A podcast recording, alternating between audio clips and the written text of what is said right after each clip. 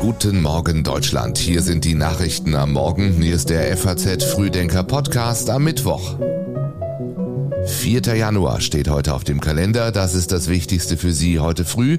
Für Reisende aus China könnte die Einreise in die EU schwieriger werden. Baerbock und Habeck sind unterwegs auf Klima- und Energiemissionen und wir fragen, braucht es das Mindesthaltbarkeitsdatum noch?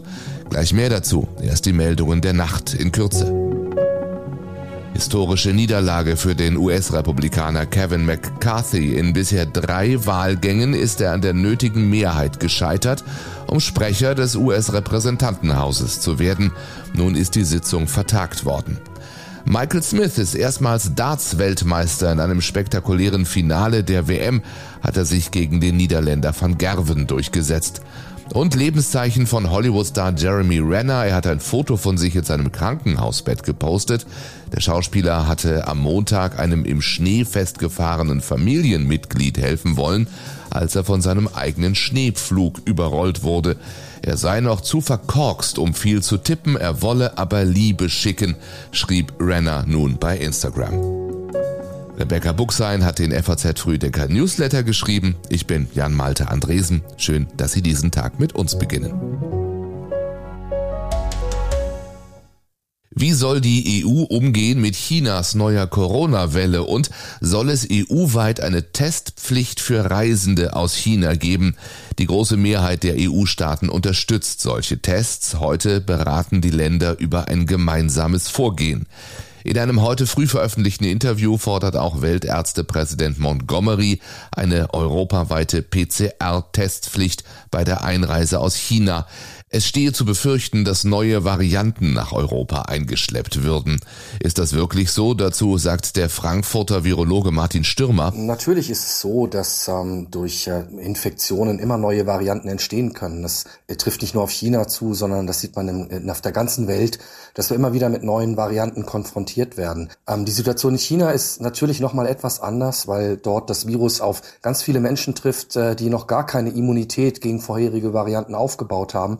Insofern ist es natürlich möglich, dass hier tatsächlich noch ganz neue Varianten entstehen können. Ähm, allerdings halte ich die Wahrscheinlichkeit dafür, dass es eine Variante gibt, die auch noch klinisch ähm, wirklich äh, relevanter ist, also wieder mehr Menschen so schwer krank macht, das halte ich für relativ unwahrscheinlich. Auch die EU-Gesundheitsbehörde gab derweil Entwarnung, die Lage in China habe voraussichtlich keine Auswirkungen auf die epidemiologische Situation in Europa, hieß es gestern. Schon jetzt haben einige Mitgliedstaaten auf eigene Faust Regeln festgelegt. Peking reagierte erwartungsgemäß erbost darauf, dass zum Beispiel Frankreich, Italien und Spanien negative Corona-Tests für Einreisende aus China verlangen. China drohte mit Gegenmaßnahmen gegen die Zitat, diskriminierenden Einreiseregeln. Das Infektionsgeschehen in China verlagert sich zurzeit auf die Stadt Shanghai. Der stellvertretende Leiter eines Krankenhauses dort sagte lokalen Medien, dass sich in der aktuellen Welle 70 Prozent der 25 Millionen Menschen in Shanghai infiziert haben könnten. Österreich will von kommender Woche an das Abwasser von allen Flügen aus China auf neue Coronavirus-Varianten untersuchen. Die Proben sollen direkt aus den Abwassertanks der Flugzeuge entnommen werden. Ja, natürlich kann man das machen, nur dann weiß man trotzdem nur, dass Corona-positive Menschen in diesem Flieger sind. Ähm, und wenn man dann aus dem Abwasser die Varianten testen möchte, dann äh, ist das sicherlich eine Option, die man nutzen kann. Da gibt es technische Möglichkeiten.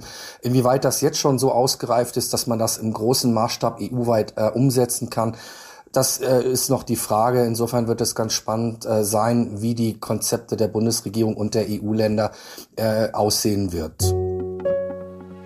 Robert Habeck lässt Volker Wissing abblitzen. Der grünen Wirtschaftsminister möchte nicht am Atomausstieg rütteln. Wir hatten das Thema ja gestern früh. Verkehrsminister Wissing bereitet die geplante Abschaltung der Atomkraftwerke Sorge, weil er in seinem Ressort die gesetzlich festgelegten Klimaschutzziele deutlich verfehlt. Habecks Sprecherin sagte nun der FAZ, es bleibe bei der Entscheidung der Bundesregierung, den Leistungsbetrieb der drei in Deutschland verbliebenen Atomkraftwerke spätestens Mitte April endgültig einzustellen. Deutschland verfüge über eines der sichersten und zuverlässigsten Stromsysteme weltweit. Statt Ablenkungsmanöver zu fahren, solle Wissingshaus endlich substanzielle Vorschläge machen, wie der Treibhausgasausstoß in seinem Ressort gesenkt werden könne, hieß es aus dem Bundeswirtschaftsministerium. Braucht es das Mindesthaltbarkeitsdatum noch? Die Debatte ist nicht neu, erhält nun aber in Deutschland neuen Schwung. Denn ob etwas noch gut ist oder weg kann, darüber gibt dieses MHD in vielen Fällen ja nur wenig Aufschluss. Dennoch landen immer noch viele abgelaufene und trotzdem noch genießbare Lebensmittel im Müll. Grund genug, das Mindesthaltbarkeitsdatum abzuschaffen, fordert jetzt der neue Vorsitzende der Verbraucherschutzministerkonferenz, der baden-württembergische CDU-Landwirtschaftsminister Peter Haug. Was stattdessen auf Verpackungen stehen soll, das weiß er aber noch nicht so genau. Man könne zum Beispiel das Produktionsdatum aufdrucken, sagte Haug dem SWR.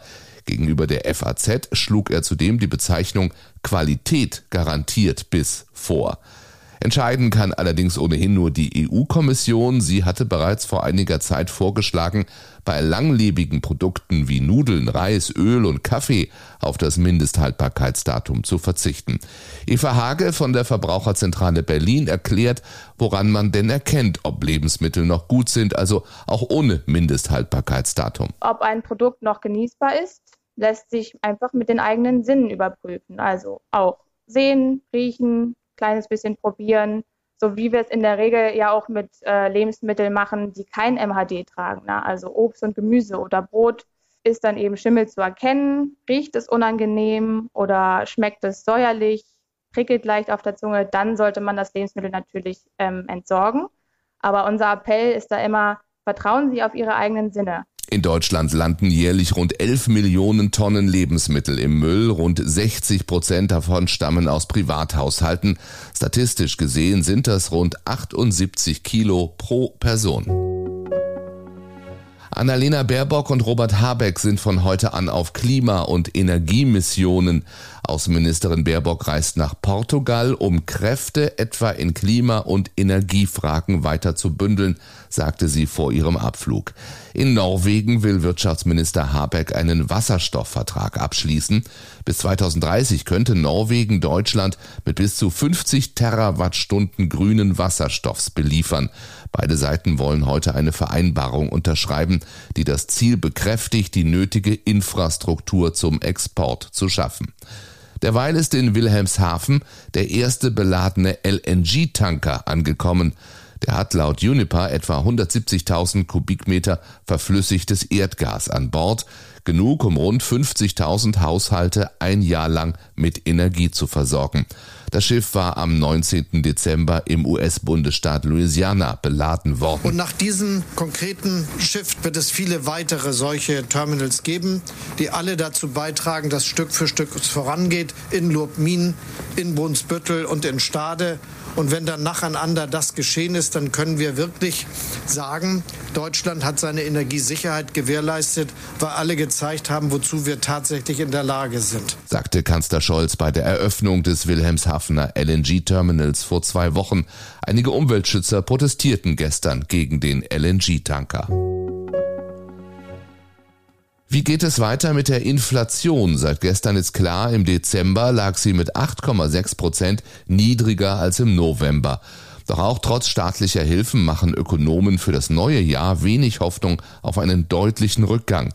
Wirtschaftsforschungsinstitute rechnen im Schnitt mit Teuerungsraten zwischen gut 5 Prozent und mehr als 6 Prozent. In einem anderen Punkt aber aufatmen bei der Industrie. Die Materialknappheit hat sich laut einer Umfrage des IFO-Instituts im Dezember merklich entspannt. Gut 50 Prozent der befragten Unternehmen berichteten noch über Engpässe. Im Monat davor, also im November, waren es noch gut 60 Prozent. Nun könnten sich die Engpässe in vielen Branchen auflösen was die Konjunktur in den kommenden Monaten stütze, sagte Klaus Wohlrabe, Leiter der IFO-Umfragen. Und auch das ist Thema im FAZ Frühdenker Newsletter heute über das Ende der Mehrheitsgesellschaft und warum es so wichtig ist, dass Integration gelingt, hat Frankfurts Bürgermeisterin mit der FAZ gesprochen. Und Drama in der NFL nach dem Zusammenbruch des Profis Hamlin auf dem Feld sagt die US-Liga, sie handle im Sinne der Gesundheit der Spieler. Aber daran gibt es Zweifel. Den Link auch zu diesem Thema finden Sie in den Show Notes zu diesem Podcast. Ich wünsche Ihnen einen schönen Mittwoch, machen Sie es gut, wenn Sie mögen, bis morgen früh.